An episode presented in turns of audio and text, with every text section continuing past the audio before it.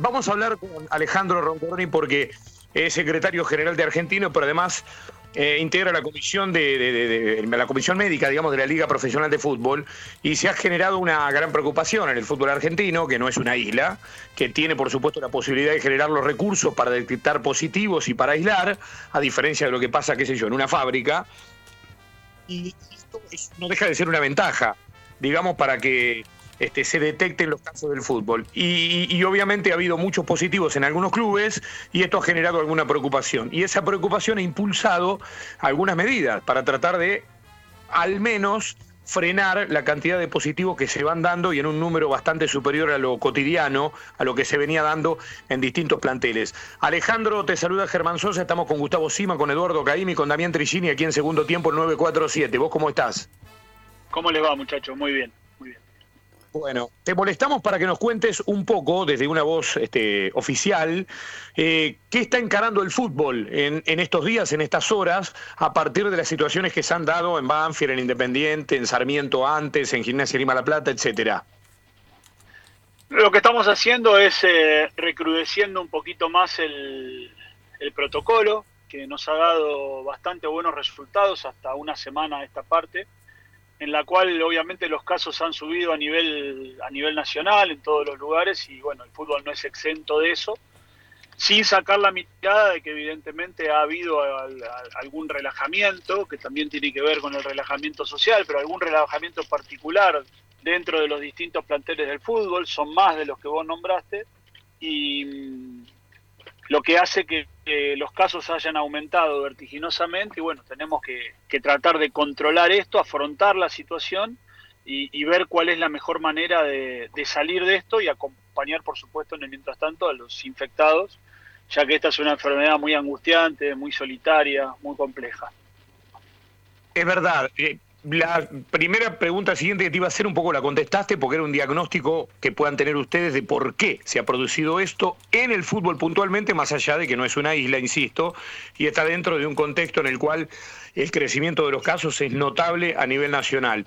Pero mm, este, ya decís que hay un relajamiento seguramente, pero uno ha visto además, Alejandro, algún relajamiento en el fútbol en general, ¿no? ¿Qué sé yo? Por darte un ejemplo, clubes que han premiado a algunos socios que pagaban la cuota en la pandemia sin hacer uso de instalaciones. Uno escuchaba en las transmisiones, nosotros relatando en los micrófonos de ambiente, los gritos de gol eran cada vez más multitudinarios, es decir, había un, ha habido una situación, un contexto nacional, pero además ha habido algo puntual en el fútbol también que ha producido un relajo, ¿no? Bueno, a ver, em, son, son cosas distintas y, y, sin sacar el ojo de lo que decís. A ver, Em, la gente que está dentro del estadio, que ahora te cuento particularmente cómo, cómo funciona esa parte, la gente que, es un asistente, que son dirigentes, allegados, llamarlo como vos quieras, esa gente no tiene contacto con los jugadores. A ver, lo que ha sucedido en el, en el ambiente del fútbol, en lo que tiene que ver con los jugadores, no tiene que ver con esto porque eh, está claramente zonificado el estadio, en lo cual es zona 1, zona 2, zona 3, y no hay intercurrencia entre las zonas. Esto por un lado. Por el otro lado, eh, lo que te digo es que toda la gente que ingresa dentro de un, estadio, ¿sí? está dentro de una nómina, la cual se va, se, emite de los clubes y va hacia los organismos de seguridad. Hasta ayer que hemos endurecido y hemos vuelto a tener 50 personas para el equipo local y 50 personas para el equipo visitante, anteriormente eran 120 para el local y 75 para el, visitante. Y al, al sumale a esto toda la gente que trabaja más todos los medios de prensa. Eso es lo que habitualmente ustedes veían dentro de los estadios y que a lo mejor a veces como no se utilizan todas las instalaciones de los estadios, les parece que es demasiada gente, pero en realidad está dentro de los protocolos. ¿Sí? Porque esto lo controlan los organismos de seguridad, no lo controla el fútbol. No sé si me explico con lo, con lo que les digo. Eh, es igual que en Conmebol, este, cuando han dividido en zonas el estadio, la zona 1, que es el campo de juego, los vestuarios, la parte de los planteros, los protagonistas, y después la tribuna y después los, Ustedes lo conocen, ustedes lo conocen muy bien porque cuando van a los estadios siempre les dan zona 2 y los van ubicando en los distintos lugares, así que ustedes conocen perfectamente, perfectamente esto. Yo, no te planteaba esto como, como un motivo por el cual podía pasar algo con los ah, jugadores, porque es evidente que no hay contacto, pero sí te lo planteaba como que el fútbol también ha tenido sus relajos y esto, este, así como se da en una tribuna que permite algún acceso de más, también se da en el vestuario cuando hay un jugador que, qué sé yo, o en su casa, qué sé yo. te tomo, Germán, lo del relajo, porque es evidente, eh, uno no puede negar lo que, lo que está viendo, y aparte, eh, ustedes que son del ambiente del fútbol y la gente en, líneas generales sabe que eh, el fútbol tiene ciertas, no sé cómo llamarlos, ciertas costumbres, por decirle de alguna manera, en la cual, por ejemplo, el mate forma parte de algo muy importante. Entonces, uno hace muchísimo hincapié en el tema de, que no, no compartan el mate y demás, y a veces estas cosas, eh, como están tan impuestas, eh, son complejas de manejar. Lo mismo, esto lo he dicho yo también en, otros lugares, en lo que tiene que ver con la hidratación de los jugadores. Viste, cuando hay un corte en el campo de juego, hace mucho calor, eh, uno, la botellita de agua se pasa, qué sé yo, al que está más cerca de la línea de Cali, pero el compañero que está del otro lado la pide y es costumbre en el fútbol, porque creo que ustedes también han jugado al fútbol, es costumbre en el fútbol que esto se vaya pasando la botella. Y esto es difícil de manejar hoy, pero es imprescindible de manejar hoy también. Entonces, en estas cuestiones son las que yo digo que a lo mejor puede existir cierto relajo y hay que apelar siempre a las responsabilidades individuales. Hoy las responsabilidades individuales son las que hacen la diferencia, no solo en el fútbol, ¿eh? las responsabilidades individuales en todo. Y fíjate que el relajo es general, porque si yo hoy te pregunto que si vos vas por la calle y ves eh, el mismo uso de barbijo que veías hace seis o siete meses, seguramente tu respuesta va a ser que no. Es otra cosa. Y, si vos vas, y si vos vas por la calle y ves, qué sé yo, los autos que antes vos veías que estaba solo el conductor o a lo sumo con un acompañante, y hoy hay tres, cuatro, cinco personas arriba de los coches, sin barbijo incluso arriba de los coches. Entonces, este cansancio social, que no es inherente a la Argentina nada más, es inherente al mundo, porque lleva un año, un año largo de pandemia, en un año largo me refiero a que va más de un año, ¿no? Eh, en el cual en el cual la gente se, se cansa de, hacer estas cosas, se relaja. El advenimiento de la vacuna hace que la gente crea erróneamente de que la vacuna hace que uno no se contagie. Este es un error eh, muy grande y hay que, hay que insistir y educar a la gente para hacerle entender que la vacuna no es que no te vas a contagiar por la vacuna o no vas a contagiar a otra persona. Lo que la vacuna te garantiza es que no vas a terminar en una terapia intensiva o que no vas a perder la vida por esto. Que a lo mejor se transforme en una gripe fuerte como gran cosa. Eso es lo que la vacuna hace, pero no, no el resto. Entonces toda esta conjunción de cosas hace que eh, aumenten los casos. Como decías vos recién, el fútbol no es una isla y estas cosas suceden en todos los ámbitos. En el fútbol se ve un poco más porque obviamente es una, una actividad muy importante del país, los argentinos respiramos fútbol y aparte, eh, obviamente, y por supuesto que no son los responsables, pero también tienen la prensa todo el día esperando y viendo y contándole a la gente qué es lo que está pasando. Entonces, al hacer esto, queda como más en evidencia. No sé si, sí, sí, está, del todo claro. Está clarísimo. Este, que ahora quisiéramos preguntarte por para que puntualices un poco las medidas que han tomado, este, las, eh, las indicaciones que, han, que tienen que seguir los clubes, los controles que tal vez se vayan a efectuar, pero quiero darle el paso a Gustavo Sima también que tiene preguntas al respecto. Gustavo. Sí, un saludo Alejandro. Tenía que ver un poco con esto, Germán, eh, justamente para, para desasnarnos, para eh, interiorizarnos un poco más en lo que puede ser eh, eh, el nuevo estadio, si se quiere, del fútbol argentino con, con este crecimiento de los casos de, coronavirus. se va a ajustar un poco más, eso es evidente. Pero en el tema viajes se va a tener en cuenta también este, algunas cuestiones distintas en cuanto a los traslados de los futbolistas a los, a los estadios y a las largas distancias o medias distancias si se quiere, Alejandro? Sí, esto, esto ya estaba escrito en el protocolo original, en el que se publicó en el boletín 5879 de, de AFA.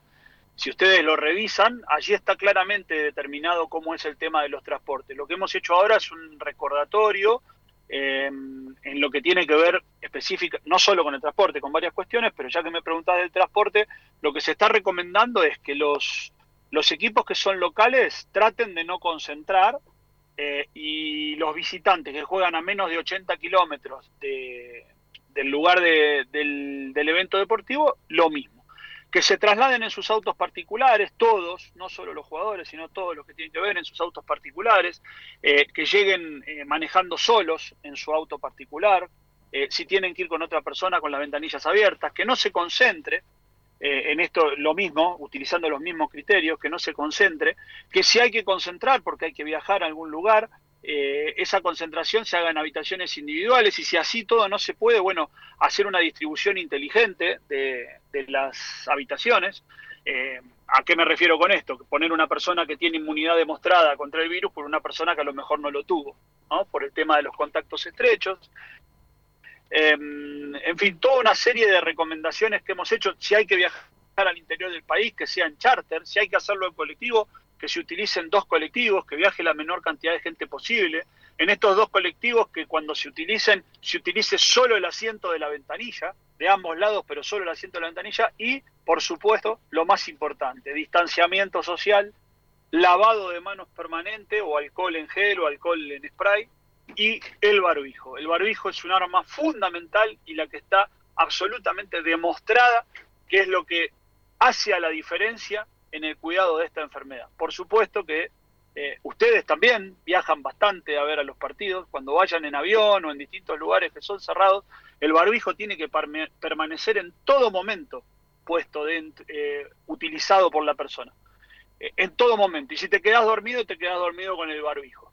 Esa es la mejor manera de protegerse. Y, y vos me dirás, pero Alejandro, esto es una locura lo que está diciendo. Sí, es muy difícil de hacer y por eso uno a veces busca en la palabra relajamiento explicar este tipo de cosas que suceden, porque en un colectivo tenés que viajar cuatro o cinco horas, lo tenés que hacer con barbijo y en algún momento te lo vas a querer quitar porque te molesta. Es lógico, hay que tratar de que no. Está, está claro esto. Yo recuerdo eh, cuando fuimos a hacer Boca Real Madrid en el 2000 a Japón, toda la gente estaba con barbijo. Y yo decía, ¿pero qué están haciendo? Y era por un simple refrío, digamos. O sea, era una costumbre del lugar y no es casualidad que hoy, con este tema del COVID, en China, en Japón, en, China, donde comenzó justamente, hoy no se esté hablando de, este inconveniente a, grandes proporciones como pasa en otros lugares del mundo. Eduardo Caim y Damián Tricini, ustedes que están en el estudio, estamos hablando con Alejandro Roncoroni, que integra la Comisión Médica de la Liga Profesional de Fútbol, además de ser secretario general en Argentinos Juniors, para ver las medidas del fútbol argentino en este momento de contagios en los planteles. Bueno, ahí está, me sumo, los saludo Alejandro, Damián, ¿cómo estás? Eh, buenas tardes, noches, ¿no? Porque ya estamos entrando en esa etapa de la, de la jornada. Eh, Alejandro, eh, también hubo una cuestión dentro de los planteles que me parece que yo, Argentinos había tenido en un momento un brote, hoy le pasa a otros clubes con números realmente mucho más grandes, por eso esta medida que se toma como para... En principio yo creo que inteligentemente no parar la actividad, porque parar tampoco parece ser la solución, porque los jugadores tuyos van a tener vida personal eh, y los de los otros clubes también, y en definitiva también, ustedes entienden que, que, los pueden cuidar mucho en el club con protocolos en el vestuario, pero si después se te juntan a tomar mates en, eh, después de la práctica o eh, entre turno y turno o en, una concentración en interior, a la miércoles los protocolos, porque todos bajamos la guardia, o no, todos podemos bajar la guardia, a eso me refiero. Yo no volví a tomar mate con nadie que no sea mi señora, por ejemplo, ¿sí? Y, y, después está la otra, la otra historia el cuidado personal del futbolista que tiene, no sé, novia, amiga, salida, joven, juventud, necesidad de cambiar el aire, porque viven concentrados, exigidos, jugando con presión. Y a veces el fútbol en sí no es el que te, el solo el que el que te va a hacer contagiar de COVID. Digo, ustedes como dirigentes transmiten eso permanentemente del cuidado, del profesionalismo extremo en una situación como esta que es aún más importante que antes. Exacto, por eso te, decía antes que la palabra justa es las responsabilidades individuales en todos los aspectos. Yo no soy partidario de que las cosas para arreglarlas haya que cerrarlas. Yo creo que hay que afrontar las situaciones, hay que ir para adelante. El fútbol, eh, no solo deportivamente, sino económicamente es una actividad muy importante para el país, porque tanto directa como indirectamente eh, eh, tiene muchas personas que trabajan en el mundo del fútbol, incluidos los periodistas, eh, muchísima gente, muchísima, eh, y mueve mucho. Y, y, el fútbol argentino también es, un, es un, gran generador de dividendos porque cuando exporta jugadores eh, genera muchísimo dinero. Y hoy en día el fútbol argentino ya ha parado, por, por, por ejemplo, las juveniles han parado durante un año. En la formación de un futbolista, un año es un montón de tiempo. Entonces, lo que creo es que lo que tenemos que hacer es los mismos protocolos que fueron exitosos hasta hace una semana, no es que en una semana se transformaron en vetustos y son absolutamente malos. Los protocolos son los mismos. Los que cambian es la ejecución de los intérpretes. Entonces, eso es lo que tenemos que apuntar y siempre en la educación, en la formación y en la insistencia va a estar el, cambio de los resultados. Acá lo que hay que hacer es educar, cerrar una actividad no tiene demasiado sentido, porque cuando volvamos, ¿cuánto vamos a estar cerrado? ¿Cuánto dura la pandemia? Vas a estar, y el resto del mundo, ¿por qué lo puede hacer y nosotros no? Si teníamos hasta hace una semana mejores números que en el resto del mundo. Eh, entonces, eh, Damián, creo que va por este lugar, creo que todo se resume en hacer caso y las responsabilidades individuales es lo que, lo que te va a englobar eh, absolutamente todo, no solo en el fútbol, en el mm. resto de la vida también. Eh, Alejandro, a propósito de esto, ¿no? Porque como vos decís, eh, bueno, hay mucho más después de la, experiencia vivida eh, en todo este año, de, tan turbulento para toda la sociedad, más allá de las posturas, de las predisposiciones, ¿no? por supuesto, a ver, las medidas que se han dado a conocer no desalientan para nada el desarrollo de, las diferentes actividades. las que van a quedar afectadas, por supuesto, son en la franja nocturna los cafés, los bares, los ya conocidos. ¿no? Después el resto sigue la maquinaria económica este, de laburo, de producción, de, venta, de comercio, de fútbol, continúa. Ahora, quiero ir a esto, ¿no? En el ida y vuelta con, lo, con los futbolistas, ¿eh? y fundamentalmente con los pibes, hablando de la responsabilidad individual y esto no, no, no, tiene como objetivo de ninguna manera exponer casos en particular, si es que los hubo, de alguno que en una de esas se contagió o no dentro del fútbol porque se reunió con amigos. No, no, no tiene que ver con eso. No tiene que ver con denunciar a nadie, sino cuál es la reacción. ¿Toman conciencia cabal de que de la responsabilidad no solo individual, sino social que tiene el comportarse siguiendo los protocolos? Mira, yo te voy a dar mi experiencia personal. Eh, yo junto con el médico de Argentino solemos hacer charlas eh, individuales, pero también grupales. La recepción que tenemos de los futbolistas eh, es muy buena, es muy buena, todos, pero después siempre hay, a ver, yo te digo esto y por el otro lado me vas a decir Alejandro y tenemos este, este brote, entonces ¿cómo explicas una cosa con la otra? Y bueno, tiene que ver con que el, virus obviamente desde, la, desde, desde, lo social ha entrado dentro del fútbol, pero evidentemente dentro del fútbol se ha propagado. Entonces, lo que tenemos que hacer es, es poner más, ser más férreos en, en, no solo en los controles, sino en esto que vos estás promulgando, que es hablar, hablar, hablar, hablar. Por supuesto que en los jóvenes es un poco más difícil porque la vida social de los jóvenes es distinta. Vos pensás un futbolista que está casado, tiene hijos, llega a su casa, está con su familia, está con sus hijos, se ocupa del colegio. Es como que la vida social, si no tiene vida social externa, la puede tener junto a su familia. Un chico que a lo mejor que vive solo o está en una pensión o está en una pieza, eh, es un poco más compleja esa parte, ¿no? Los chicos normalmente, y por eso la por eso las restricciones que se han visto ahora en, la nocturnidad, no tiene que ver con el laburante de la nocturnidad, eh, la nocturnidad tiene que ver con que hoy en día eh, estaba lleno de gente yendo para una fiesta, yendo para otra, yendo un boliche, yendo acá, yendo allá, y es muy, muy difícil de controlar. Y, y hay, una, hay un factor que es fundamental y, creo que es muy atinado esto de, tomarlo ahora, es que todavía no ha empezado el frío. Eh, a Dios gracias, el calor se ha, se ha pospuesto en el país y normalmente a esta altura de abril ya estamos con bastante frío. Tenemos todavía temperaturas de verano, lo cual permite que la gente todavía haga mucha actividad al aire libre. Entonces creo que lo que se está haciendo es tomando conciencia y tratando de evitar que cuando la gente empieza a encerrarse y ya no pueda tomarse un café en la vereda y se metan adentro de los bares, esto no, no, no eclosione por todos lados. Y el fútbol está inmerso exactamente en lo mismo. Hoy, lo, hoy el mate que se toma con un compañero se puede hacer al aire libre y el día de mañana siempre se busca hacerlo adentro del vestuario y eso es lo que tenemos que evitar. Sí, el fútbol que, que es una verdadera metáfora de la vida, ¿no? En donde hay gestos tan eh, solidarios, magnos, extraordinarios, de compromiso para con el otro, para con el compañero, ¿no? El central que releva al lateral, que se va al ataque, más allá de cuando vuelve, una vez se come una cagadita pedo, digo, pero va y le hace el relevo. A veces esa, esa, esas, esos mecanismos sociales que se dan dentro de un equipo no los ves afuera, ¿viste? Es como que hay unos cuantos que se cortan solo, ¿no? Y les importa muy poco el conjunto. Eh, Por eso, mira, yo te, el otro día me preguntaban si, si la solución es sancionar. Y yo creo que la solución es educar, la, la solución es informar. Lógicamente que si todo esto no alcanza, en algún momento hay que ver la posibilidad de sancionar, pero la sanción en sí no siempre te da resultado. Y puse como ejemplo algo muy futbolero. Em, hace muchos años, ustedes sabrán mejor que yo, que se pena el festejo de un gol con la quita de la camiseta. Cuando un jugador se quita la camiseta se hace una amonestación. ¿Y eso hizo que se hiciera menos o que no se hiciera? No. No, los jugadores se siguen sacando la remera para y, y tienen la amarilla y en algunos casos a veces hasta terminan en una expulsión.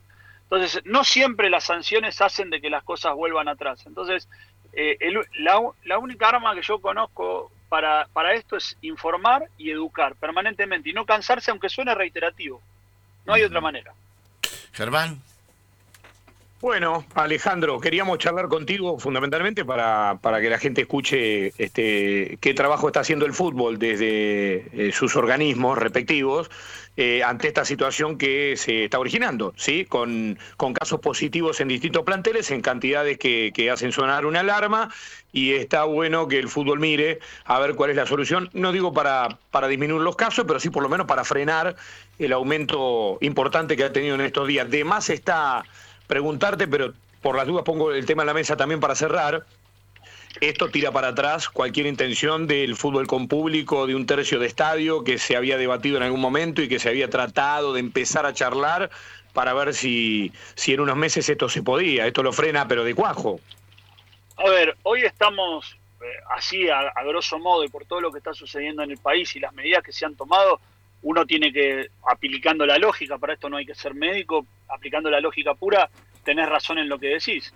Pero también yo puedo decirte de que a lo mejor si vos arrancás con un 10% de, de la capacidad, eh, con gente que esté hisopada o con gente que esté vacunada, aunque suene esto un poco discriminatorio, para mí no lo es, pero alguno puede pensar que lo sea, eh, si vos en un lugar que ocupan normalmente 10 personas, ese lugar lo va a ocupar una sola, el distanciamiento social está, con barbijo está, con vacuna está, bueno, a, lo mejor se puede empezar a eh, ver la posibilidad, pero te vuelvo a repetir, desde la lógica pura hoy, en este momento, con 23.000 casos diarios de los que están testeados y demás, a lo mejor suena un poco utópico hablar de esto primero. Primero frenemos, hagamos las cosas, las cosas lógicas, frenemos todo esto, veamos que el fútbol pueda contener todo esto y después nos ocuparemos de, de la parte del aforo, ¿no?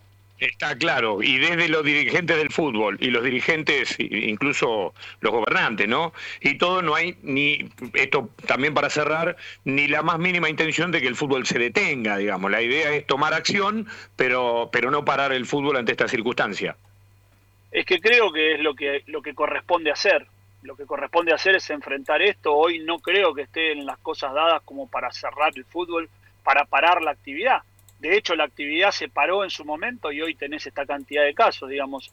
Hay que enfrentar, hay que pasar, hay que ver cómo hacemos para ajustar estas cosas y que no termine siendo algo eh, complejo de manejar en el tiempo y por supuesto seguir adelante con todas las actividades, porque, a ver, si esto fuera de esta manera tendría que volver el país entero a una fase 1 y hoy sería eh, imposible de realizar.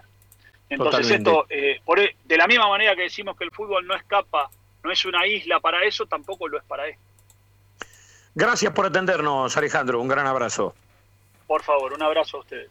Un abrazo. Alejandro Roncoroni, secretario general de Argentinos, pero en este caso en el rol de integrante de la Comisión Médica de la Liga Profesional de Fútbol.